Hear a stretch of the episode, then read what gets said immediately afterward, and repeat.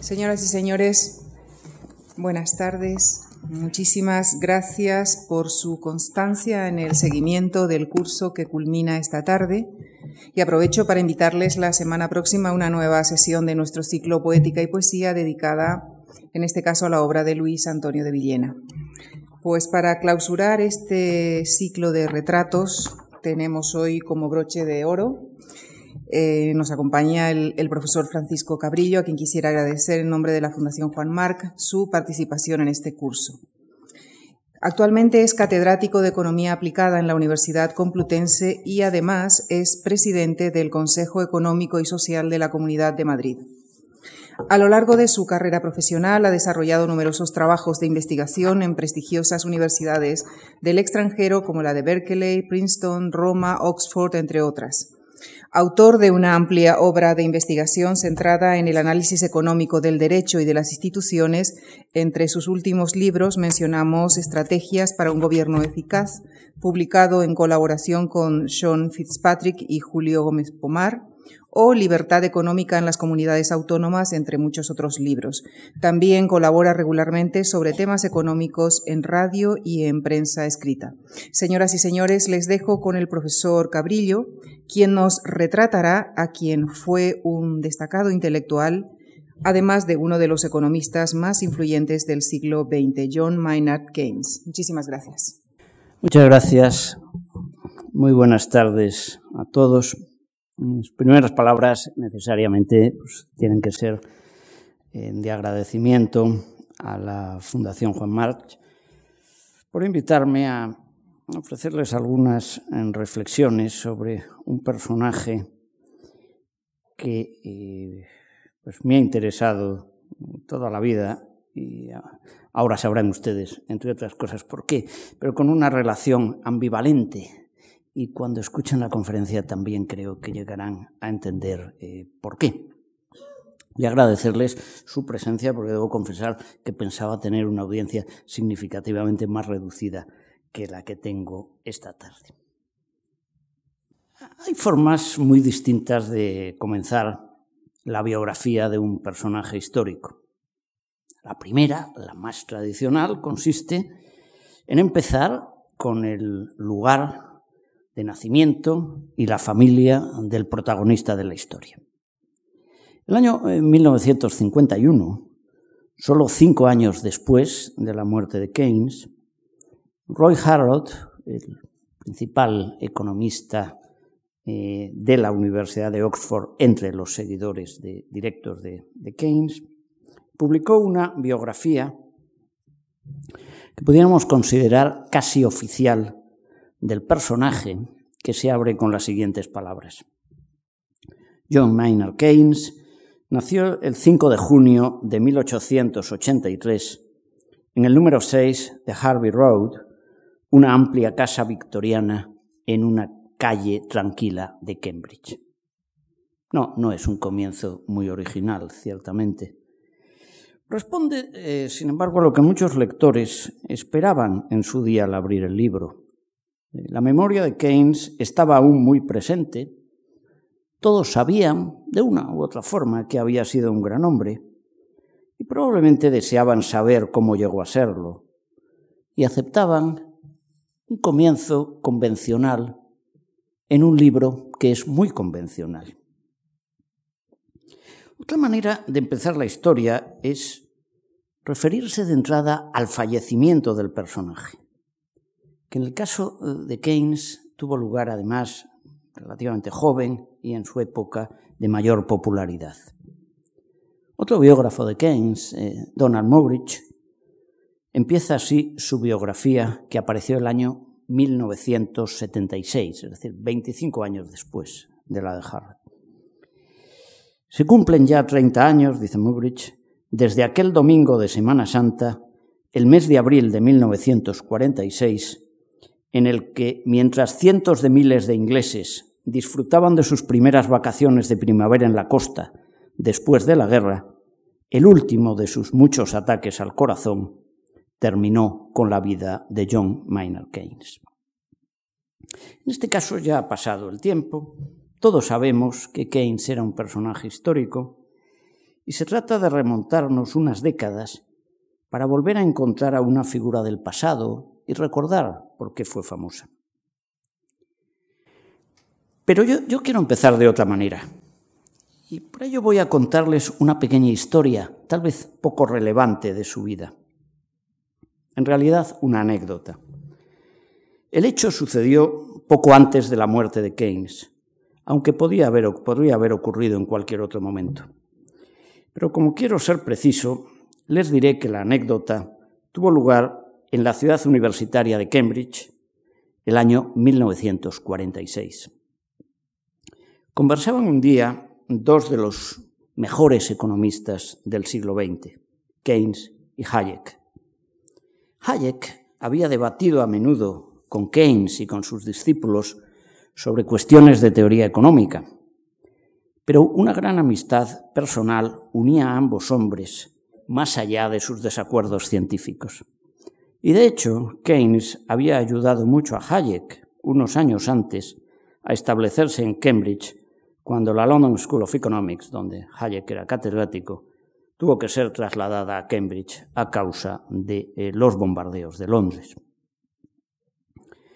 Eh, cuenta Hayek que el año 1946 estaba realmente preocupado por los efectos que tendría en la economía de los años siguientes la interpretación que algunos de los discípulos de Keynes estaban haciendo ya de sus teorías porque en su opinión, la aplicación de estas ideas tal como la estaban haciendo acabaría llevando al mundo a una situación grave de inflación y de crisis. Y no dudó en plantearle a Keynes estas dudas. Y para su sorpresa, éste le dio la razón. Y además, tras hacer algunos comentarios poco laudatorios de sus propios partidarios, procedió a tranquilizar a Hayek diciéndole que no se alarmara, que aquellas ideas habían sido muy necesarias en el momento en que él las había formulado, pero que si más adelante llegaban a ser peligrosas, él mismo se encargaría de hacer que la opinión pública se orientara rápidamente en sentido contrario. Y añadía Hayek, cito literalmente, indicó con un gesto rápido de su mano lo deprisa que era capaz de conseguir esto. Lo malo es que las cosas esta vez no salieron bien. Apenas tres meses después de esta sorprendente manifestación de confianza en sus propios poderes, Keynes había fallecido. El aprendiz de brujo había liberado fuerzas peligrosas que era ya muy difícil de controlar. ¿Por qué he elegido esta historia?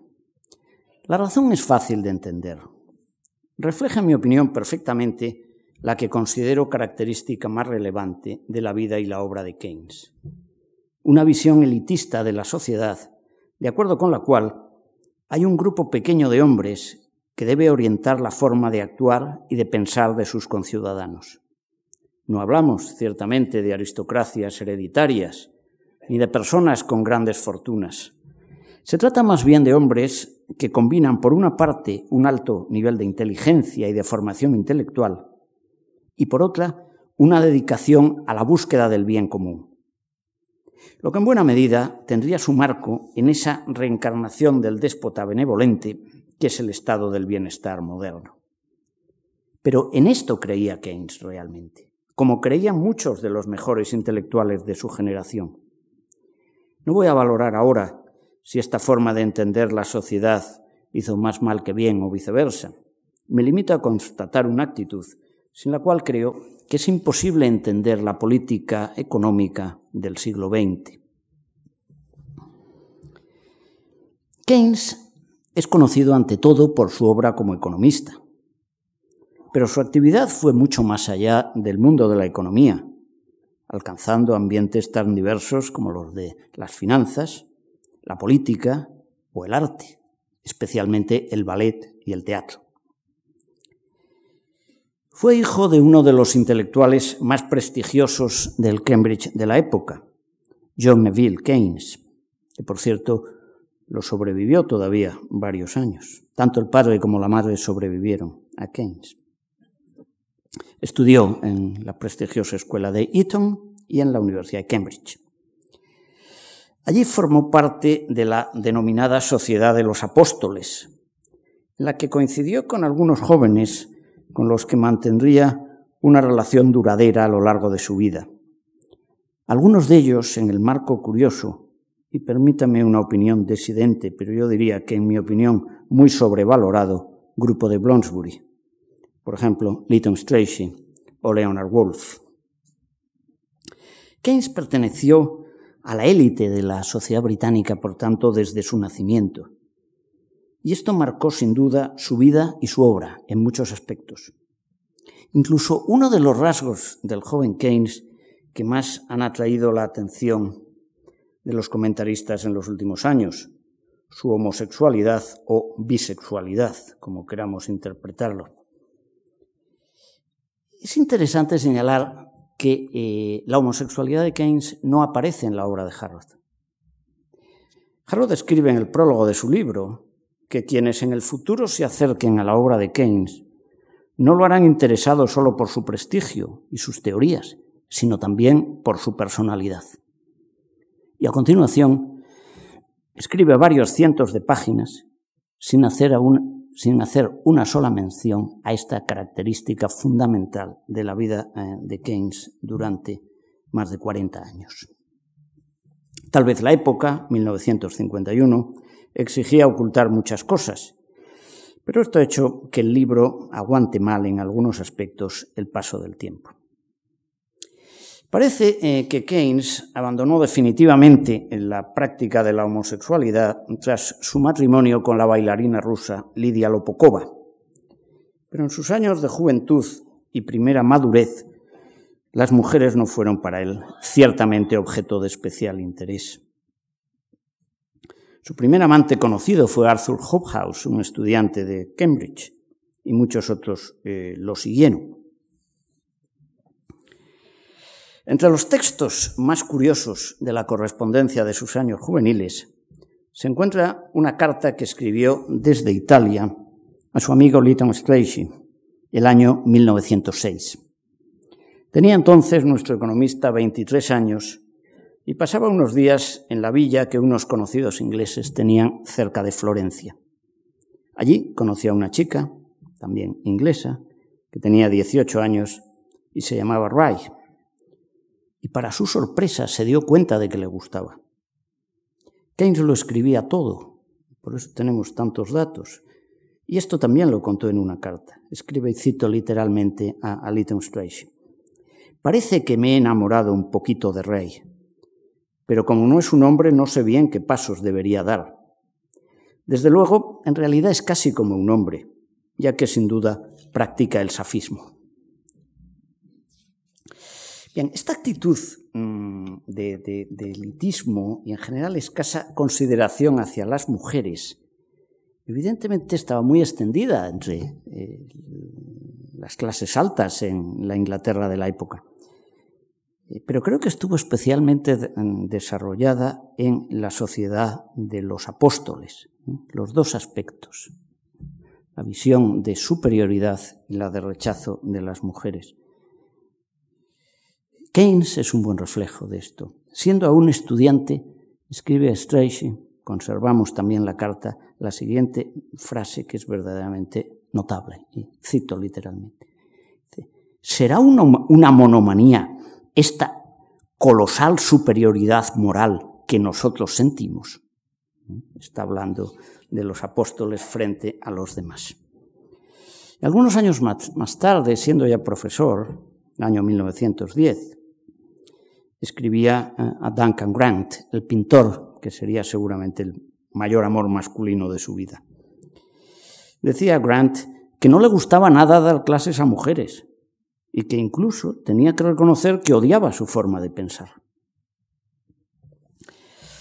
En este aspecto nunca llegó, desde luego, al nivel de su colega de Cambridge, el, eh, gran economista Arthur Cecil Pigou, que fue el sucesor de Alfred Marshall en la cátedra de economía de aquella universidad. Para que se hagan idea, los que no conocen las universidades británicas, cuando digo el catedrático, es que era el catedrático, es decir, había uno.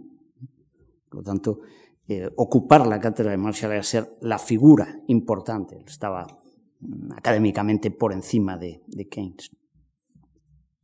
Digo que era un tipo bastante raro, era también homosexual, eh, pero sentía tan poco aprecio por el sexo femenino que sabemos que para trabajar con su secretaria exigía siempre dos habitaciones comunicadas.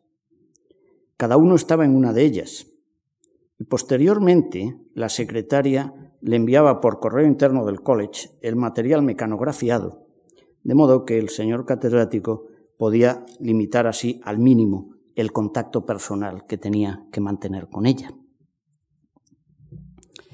Pero sin duda, eh, la historia más conocida y la que mejor refleja todo este ambiente, que es la que voy a contar, y luego cambiaremos de tema, la historia más conocida de las relaciones sentimentales de Keynes antes de su matrimonio, como digo, se casó con más de 40 años, fue eh, un episodio en el que fueron con él protagonistas mm, dos personajes que hemos mencionado ya, Lytton Strachey, el, escritor, y Duncan Grant, el pintor.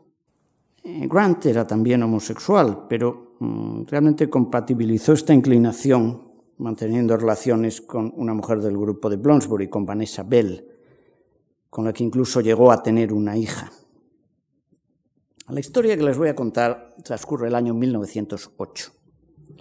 En aquella época, Duncan Grant y Lytton Strachey eran amantes. Su relación había sido bastante tormentosa, y de nuevo lo sabemos por la correspondencia que se conserva casi íntegramente. Keynes había tenido alguna vez que consolar a Strachey cuando las cosas no le iban bien.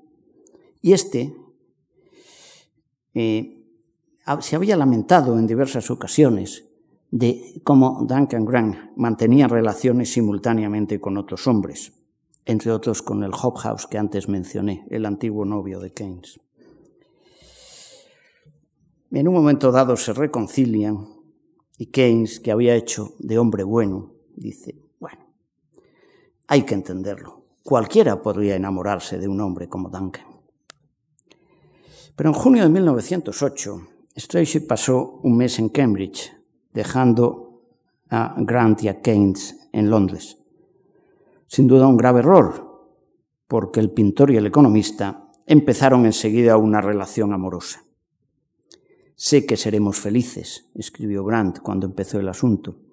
El principal biógrafo eh, de Keynes, que no he mencionado todavía, pero es probablemente el libro de referencia, eh, Robert Skidelsky, no ha dudado en señalar que aquellos dos meses del verano de 1908 fueron no solo muy importantes para Keynes, sino probablemente la época más feliz de su vida.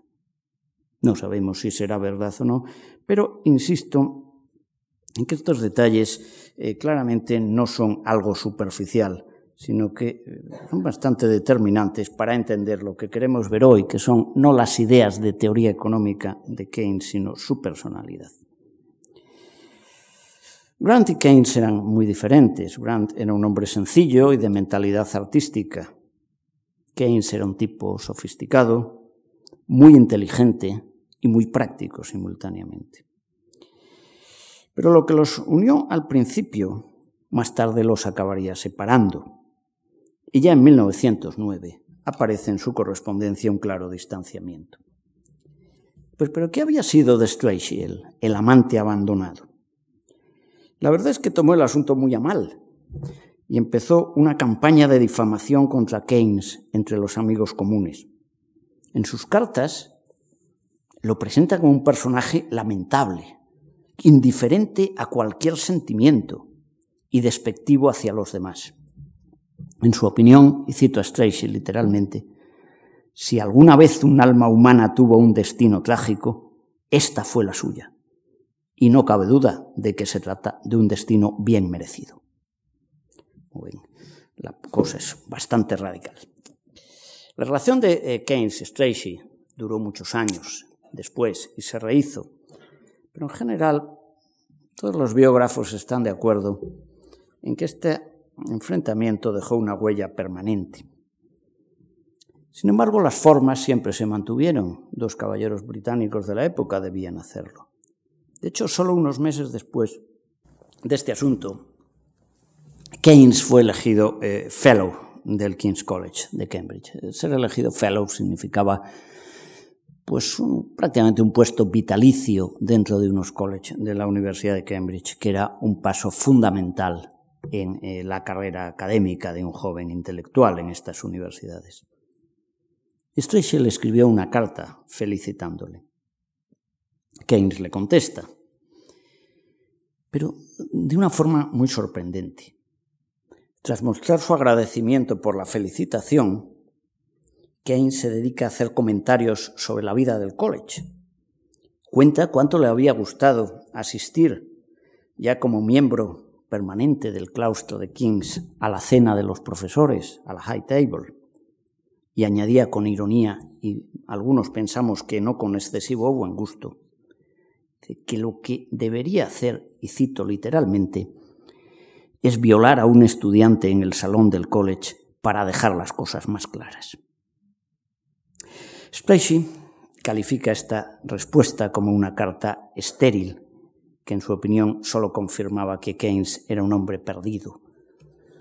Y no cabe duda, siempre se ha dicho, que las peleas por el novio dejan una huella profunda, tanto a las modistillas como a los escritores y a los economistas ilustres. Ahora bien, volvamos, una vez marcado este rasgo, volvamos a otro punto importante del joven Keynes. ¿Cuál era el objetivo de su vida en aquella época? ¿Qué es lo que buscaba? Tenemos un dato importante para informarnos, que es un breve ensayo que tituló Mis primeras creencias. En mis primeras creencias, Keynes escribe, Llegué a Cambridge el día de la festividad de San Miguel de 1902 los Principia Ética de Moore se publicaron al finalizar mi primer año. Y añade un poco más adelante, nosotros, es decir, su grupo de amigos, los apóstoles, aceptábamos la religión de Moore. Cita así, la religión de Moore. ¿A quién está haciendo referencia Keynes en este texto? Le está hablando de un filósofo, de George Edward Moore, que fue durante más de 40 años profesor y catedrático de filosofía en Cambridge.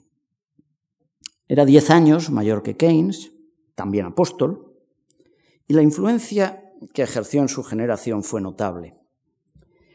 No soy ningún experto en historia de la filosofía.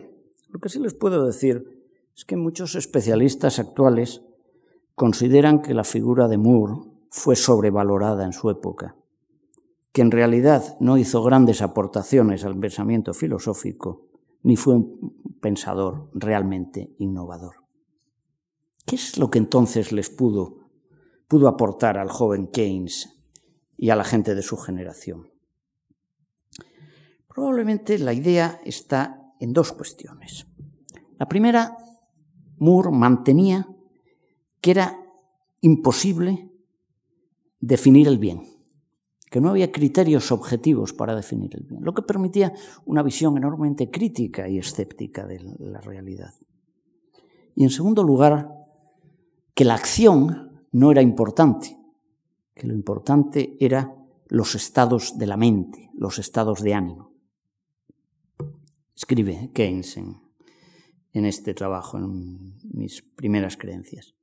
Nada importaba fuera de, nuestros estados de ánimos que no iban asociados a acciones ni a resultados obtenidos o a consecuencias.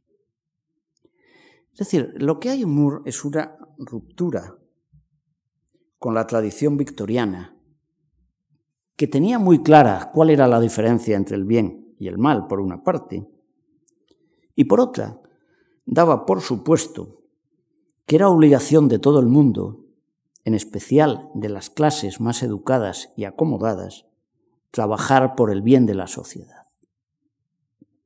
Aceptar la ética de Moore era, por tanto, para ellos un gesto de rebelión frente a sus mayores y, en general, frente a la forma de entender la sociedad y la vida personal dominantes en la segunda mitad del siglo XIX.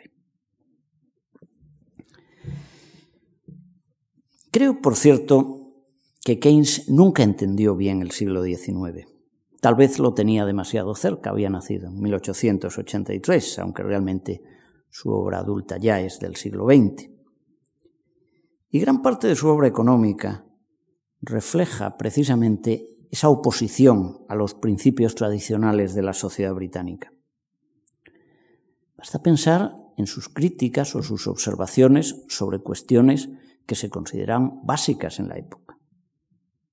Keynes criticó el patrón oro, despreciaba a los ahorradores, elemento fundamental en, la sociedad victoriana. Era un escéptico frente a la economía clásica, lo que él llamaba clásica, la economía de sus maestros. Se oponía a la aplicación sistemática del principio del equilibrio presupuestario, otro elemento fundamental en las finanzas del siglo XIX. Me gustaría señalar también que no sabemos hasta qué punto estos planteamientos se deben a algo que probablemente les sorprenda a ustedes, y es que Keynes realmente estudió muy poca economía en la universidad. De hecho, como estudiante, él lo que le interesaba eran las matemáticas, la teoría de las probabilidades y la filosofía. Esos fueron sus temas. Formación académica como economista tuvo exactamente un trimestre. Nunca consiguió, nunca, ni consiguió, ni intentó obtener un título académico en esta especialidad. Y esto explica un hecho que creo no es muy conocido, pero que es que cuando eh, Keynes termina en Cambridge y decide ingresar en la administración y realiza sus exámenes para el servicio civil, que sería el equivalente de, las oposiciones que tenemos en España para ingresar en la administración pública, obtuvo muy mala nota en economía, desde luego mucho peor que en otras materias, porque él sacó la oposición brillantemente, pero desde luego no gracias a la economía sino a los otros exámenes. Lo que hizo de Keynes un economista fueron dos cosas, la práctica y una inteligencia excepcional. Y esto se resume en el consejo que muchos años más tarde daba a los jóvenes economistas, que probablemente no ha perdido actualidad. Les decía Keynes que si quería ser economista, le decía, sépase usted bien el Marshall, es decir, el manual, que sería la obra de texto de economía dominante en Inglaterra hasta los años entre 1890 y 1920 y tantos aproximadamente. Dice, sépase usted bien el Marshall y lea el Times todos los días. Es decir, asimile la teoría básica y esté al corriente de lo que ocurre en el mundo. Probablemente para entender los eh, fundamentos de la economía de mercado y su evolución histórica, habría tenido que trabajar algo más. En la década de 1920, eh, la vida de Keynes cambió de manera sustancial. En primer lugar, porque eh, se convirtió en un eh, economista muy prestigioso. Y esto es importante, un economista cuyas ideas llegaban mucho más allá de los círculos académicos y cuyos libros tenían una amplia repercusión en la política británica. El año 1913, 30 años, había publicado ya un buen estudio sobre la moneda y las finanzas de la India. Pero entre 1919 y 1930 aparecieron tres libros muy importantes, además de publicar su tratado sobre la teoría de la probabilidad, del que no voy a hablar hoy, pero que también aparece en esa época. El mismo año, 1919, se publicó su obra Las consecuencias económicas de la paz, que constituía una dura crítica al Tratado de Versalles, que él conocía de primera mano por haber estado presente como miembro de la delegación británica, aunque luego renunció. Este libro fue traducido a varios idiomas e hizo de él un personaje conocido a escala internacional. En 1923 apareció en las librerías su breve tratado sobre la reforma monetaria, obra en la que afrontaba el problema económico del mundo de la posguerra con una economía y una sociedad que ya eran muy diferentes de la de 1914. Para mí es el mejor libro de Keynes y además el que conserva mayor actualidad por tratar cuestiones que afectan muy directamente a temas que estamos hoy discutiendo con motivo de la crisis económica. Si tuviera que recomendarles que leyeran un libro de Keynes, mi consejo sería claramente que leyeran este, el breve tratado sobre la reforma monetaria.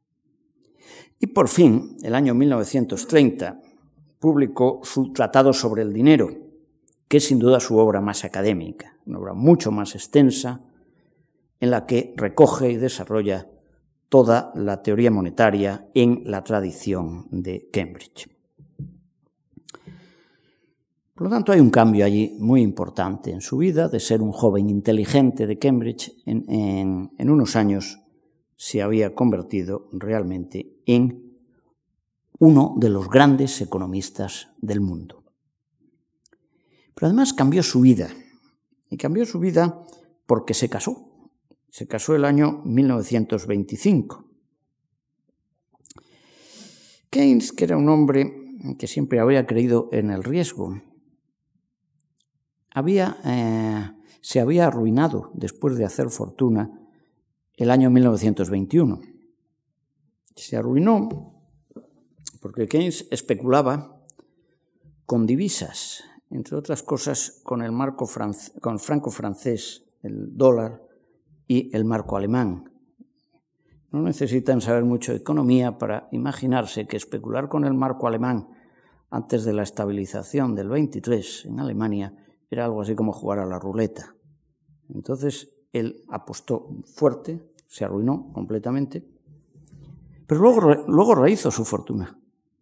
Fue además muy inteligente, compró eh, cuadros de impresionistas franceses en la Francia inmediatamente después a la Primera Guerra Mundial, que luego valieron mucho dinero, y de hecho eh, murió muy rico, con una buena fortuna personal, a pesar de que había empleado mucho dinero, mucho, en la promoción del teatro y el ballet. Entonces Keynes el año, ya el año 25 había rehecho su fortuna Tenía una casa de campo, cuestión fundamental para un caballero inglés, como ustedes saben. Tenía un coche con chofer. De alguna manera se estaba apartando de, la vida de muchos de sus amigos de Bloomsbury. Y además había contraído matrimonio con una mujer famosa, como digo, la bailarina Lidia Lopukova, de la que casi todo el mundo que la trató hablaba muy bien. Era una persona con mentalidad artística que todo, casi todo el mundo la describe como una mujer de gran simpatía y gran atractivo personal. Lidia había nacido en San Petersburgo en 1892. Era, por lo tanto, nueve años más joven que Keynes, aunque en las fotografías de la época, curiosamente, la diferencia de edad entre ambos parece mayor. Se había formado en la escuela del ballet imperial y se había marchado en 1910 de Rusia, donde ya no volvería, para eh, entrar en la compañía de Diaghilev. Con Diaghilev viajó por Europa y Estados Unidos, donde vivió además allí seis años, pensó dejar el ballet y dedicarse a otras cosas, pero más tarde volvió con Diaghilev, cometió un gran error, se casó con el gerente de la compañía de Diaghilev con Randolfo Barocchi, un matrimonio desdichado que duró apenas un año. He dicho antes que casi todo el mundo apreciaba a Lidia Lopokova, pero una de las excepciones más lamentables era, sin embargo, la de varios de los miembros del grupo de Bloomsbury. Es decir, aquellos que se suponía que eran amigos de su futuro esposa. Por ejemplo, Virginia Woolf simplemente la odiaba. Tal vez porque Lidia tenía un encanto y un atractivo del que me temo que la escritora careció siempre. Virginia Woolf llegó a decir que era una mujer patética. De nuevo, conservamos la correspondencia. Y que sus aportaciones a las reuniones sociales tan frecuentes en la época consistían, y cito literalmente, en dar un grito y echar un par de bailes. Esto escribe Virginia Woolf. Vanessa Bell tuvo el valor de escribir a Keynes poco antes de la boda, recomendándole que no se casara, que en todo caso tuviera a Lidia como querida y que en último caso la mejor solución era marcharse a la India. Había además otro problema, es que cuando eh, Keynes empezó a ver regularmente a Lidia, todavía mantenía una relación amorosa con un hombre, que era Sebastian Sprott, un psicólogo, y que sería su última relación homosexual. La decisión, por tanto, era complicada.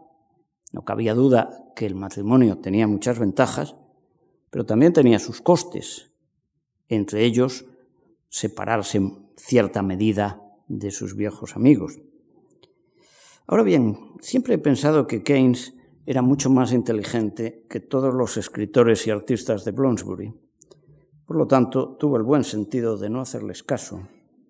Se casó y su matrimonio, que duró algo más de 20 años hasta su fallecimiento, no cabe duda que hizo mucho bien a nuestro personaje.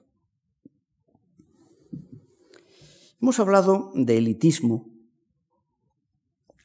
en la forma de relacionarse con las personas y en su actitud individual ante la vida. Pero creo que sobre todo en su visión de la economía y de la sociedad, donde se refleja en menor grado este elitismo de Keynes. Keynes desconfiaba de la capacidad y de las ideas de la mayor parte de la gente. Y tenía, sin embargo, una gran fe en los grupos dirigentes, a los que suponía, como antes decía, conocimientos y dedicación al interés público.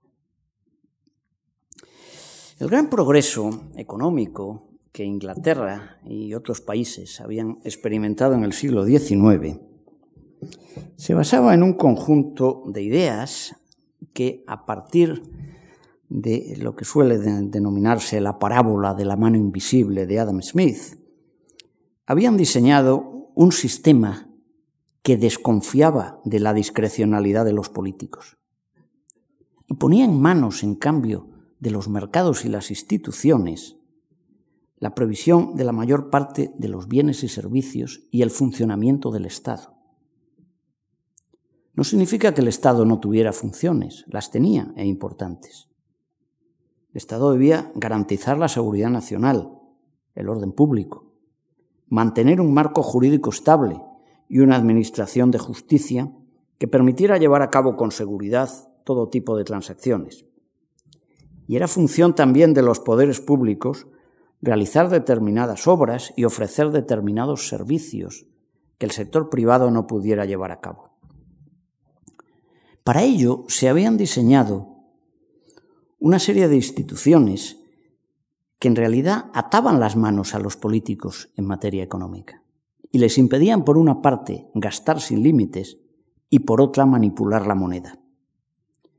Los resultados fueron muy positivos, ya que la economía progresó, como nunca lo había hecho antes, en un marco de estabilidad de precios que hoy nos resulta sorprendente. No debería olvidarse que la capacidad de compra de una libra esterlina en 1914, al estallar la Primera Guerra Mundial, era más o menos la misma que la que tenía en 1820. Es decir, Gran Bretaña vivió prácticamente un siglo sin inflación, gracias al, al patrón oro y a las restricciones que se imponían a sus gobiernos si querían gastar demasiado. En resumen, eran las reglas y las instituciones, no las personas, las que realmente gobernaban el país. Pues bien, contra todos estos principios va dirigida la obra de Keynes. Aunque ya en su libro sobre la moneda y las finanzas de la India de 1913 había mostrado claras reticencias hacia el patrón oro, el centro de sus ataques a esta institución tuvo lugar en la década de 1920. Fue entonces cuando acuñó la frase que sería famosa de que el patrón oro es una bárbara reliquia que había que abandonar. Y de aquella época son también sus propuestas de utilizar la inflación y la política de tipos de cambio para solucionar problemas reales de la economía. La situación económica de la Gran Bretaña fue difícil a lo largo de la mayor parte del periodo de entreguerras. El conflicto bélico había minado los fundamentos del sistema económico. Perdida la estabilidad monetaria, los salarios y los precios habían crecido, que es lo mismo que decir que la libra esterlina se había depreciado. El problema monetario que se debatía en aquella época era doble. Por una parte se discutía si convenía o no volver al patrón oro. Y en el caso de que se contestara afirmativamente, es decir, de que convenía volver al patrón oro, había que decidir si se debería volver a la paridad oro de la libra el año del año 1914 o aceptar una paridad más baja, es decir, depreciar la esterlina, que reconociera la pérdida de poder de compra de la libra que realmente había experimentado como consecuencia de eh, la inflación en los años de la guerra. Keynes, como les acabo de decir, era contrario a volver al patrón oro. Y en el breve tratado sobre la reforma monetaria critica lo que él llama visión escéptica y conservadora sobre la capacidad de la autoridad monetaria para gestionar lo que él denomina la moneda controlada. Mucho me temo que la experiencia lo que nos ha demostrado es que esta visión escéptica que él criticaba estaba muy bien fundamentada y que la idea de Keynes de atribuir poderes discrecionales a los gestores del sistema monetario como alternativa al patrón oro muestra una ingenuidad que parece sorprendente en un hombre tan inteligente. Si se optaba por volver a la paridad oro de la libra de antes de la guerra, el problema era aún más grave, ya que los salarios habían venido subiendo en términos nominales a causa del conflicto bélico y de la inflación. Revaluar la esterlina ¿eh? implicaba, por tanto, necesariamente bajar los salarios nominales, ya que en caso contrario los costes subirían en términos reales, hundiendo la competitividad de la economía británica. Se volvió al patrón oro finalmente, y el responsable fue un canciller del Exchequer enormemente criticado en la época, que se llamaba Winston Churchill. Y los ajustes salariales que exigió la vuelta al patrón oro serían el origen de graves conflictos sociales en Inglaterra, el más importante de los cuales fue la huelga general de 1926, que puso al país al borde del caos total. Keynes era perfectamente consciente de que había que bajar los salarios, que habían subido mucho en los años anteriores. Pero lo que él pensaba era que reducir los salarios monetarios era una equivocación. En su opinión, la mejor forma de bajar los salarios reales era simplemente engañar a la gente depreciando la moneda. aquellos de ustedes que no sean economistas, les puede sorprender la idea de que desde la desaparición del patrón oro, el fundamento de la política macroeconómica consiste en engañar a la gente. Pero es así. Y de hecho, cuando este engaño no funciona, como sostiene, por ejemplo, una teoría mucho más reciente, la teoría de, de las expectativas racionales, la conclusión a la que se alcanza es que la eficacia de la política macroeconómica es muy limitada. Keynes en los años 20 era perfectamente consciente de ello. Y además, con una actitud, si quieren ustedes, un poco cínica, defendía este tipo de estrategia.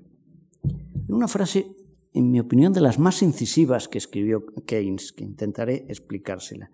Keynes dice en un momento dado, en esta época, que los sindicatos pueden controlar en un cierto grado las negociaciones sobre los salarios, pero que no pueden influir en el tipo de cambio.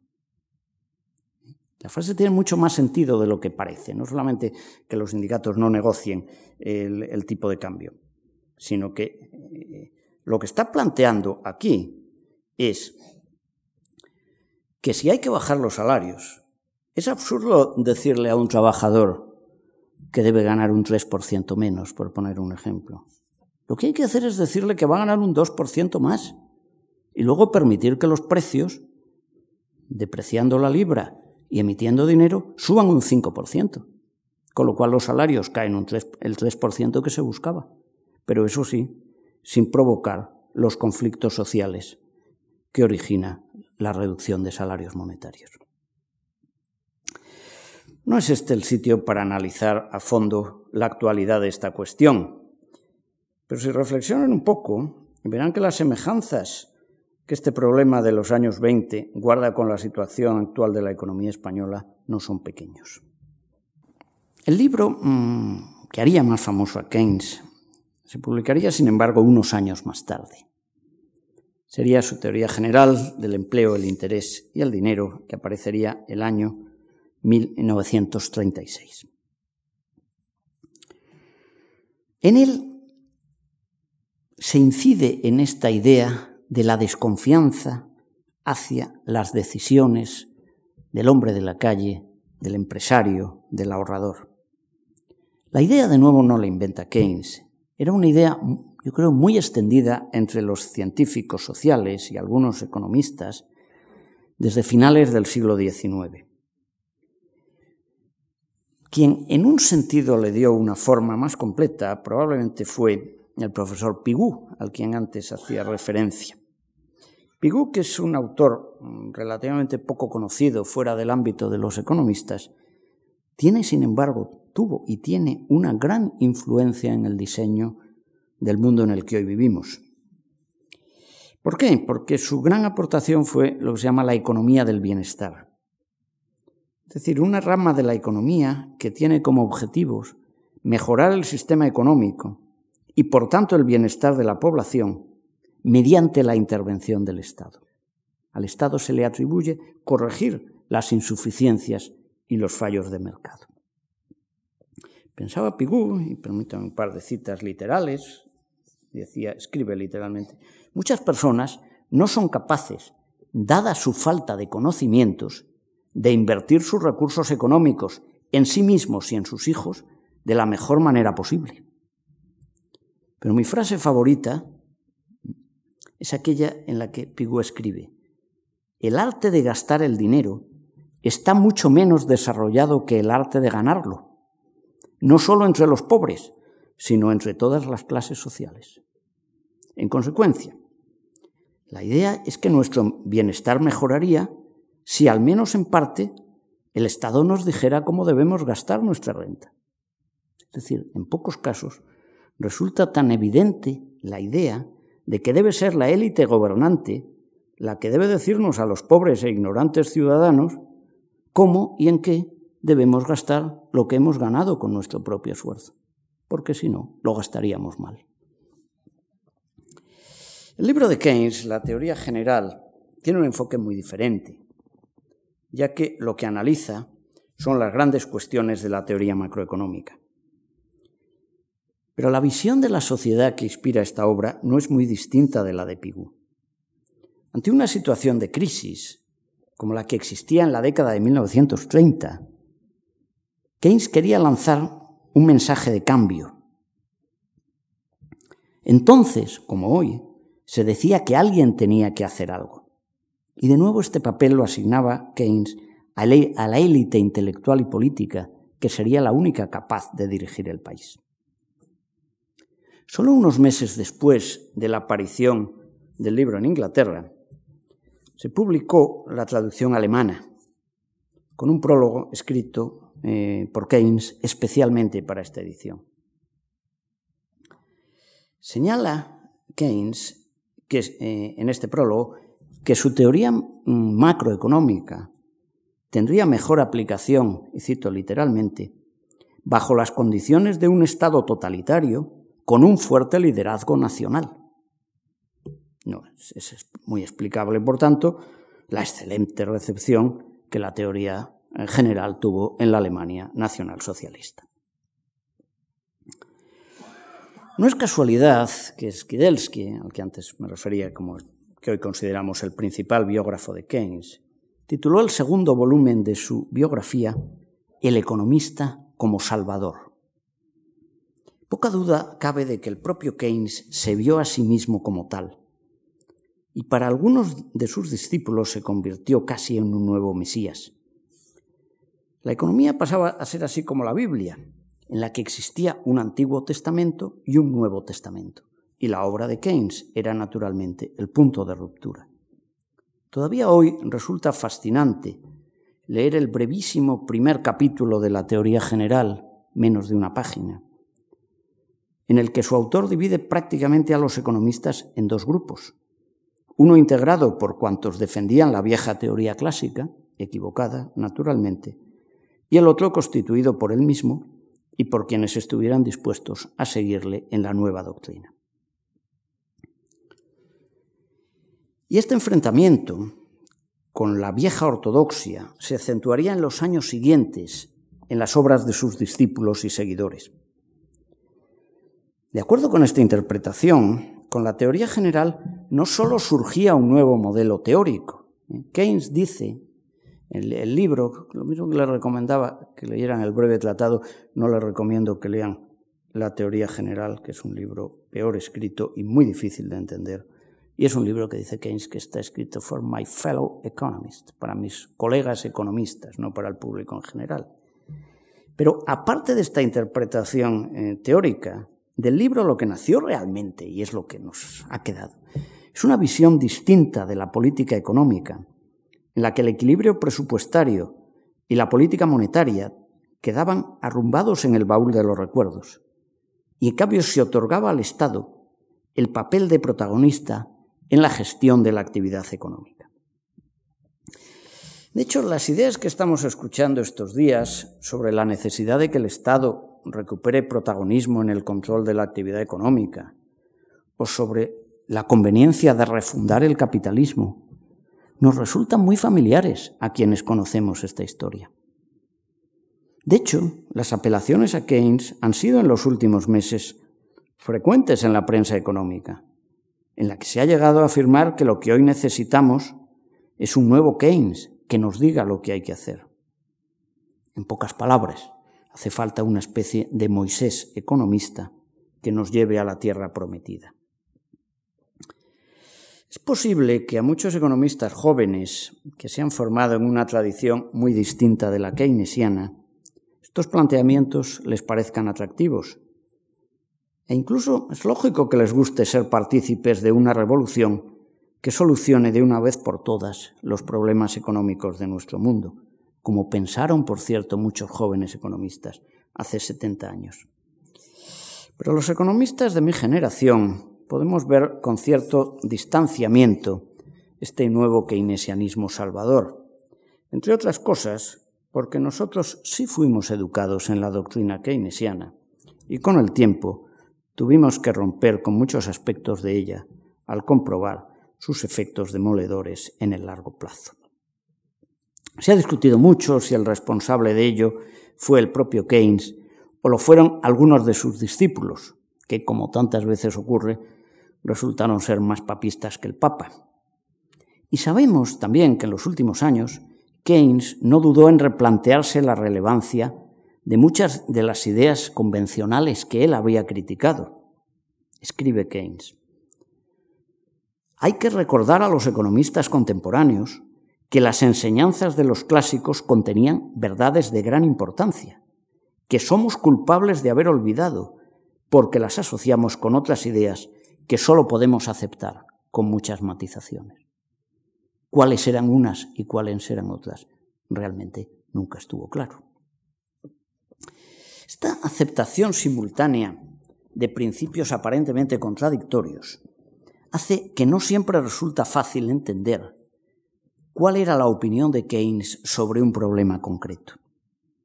Y no me refiero solo a esa conocida anécdota de Winston Churchill, de quien se decía que una vez se lamentó de que cuando pedía una opinión a cinco economistas sobre un determinado tema, solía obtener cinco respuestas diferentes. Dice, bueno, excepto si uno de los economistas es Keynes, porque entonces el número de respuestas es seis. Keynes quería mezclar visiones de la realidad económica y social difícilmente compatibles a veces entre sí. En un discurso que eh, luego se editó en, sus ensayos en, persuasión, discurso que se titula Liberalismo y Laborismo, eh, en el que él intenta explicar cuál es la visión eh, de la economía y la sociedad de estos dos grandes partidos británicos, o grandes todavía en la época, cuando todavía el Partido Liberal era importante que luego se ha reproducido en, su colección, en una de sus colecciones de ensayos, los ensayos en persuasión, escribió, la cita es un poco larga, pero merece la pena que se la lea. El problema político de la humanidad consiste en combinar tres cosas, la eficiencia económica, la justicia social y la libertad individual. La primera, la eficiencia económica, exige la crítica, la precaución y el conocimiento técnico. La segunda, la justicia social, un espíritu entusiasta y altruista. Y la tercera, la libertad individual, exige la tolerancia, la amplitud de miras, la apreciación de la excelencia de la diversidad y la independencia, prefiriendo ante todo dar oportunidades sin restricción alguna a aquellas personas que son excepcionales y aquellos que tienen mayores aspiraciones. ¿Se estaba Keynes aquí retratando a sí mismo? Tal vez. Pero seguramente debió ser más consciente de que las virtudes que veía en su propia persona es muy difícil que puedan encontrarse juntas en un concreto sistema social.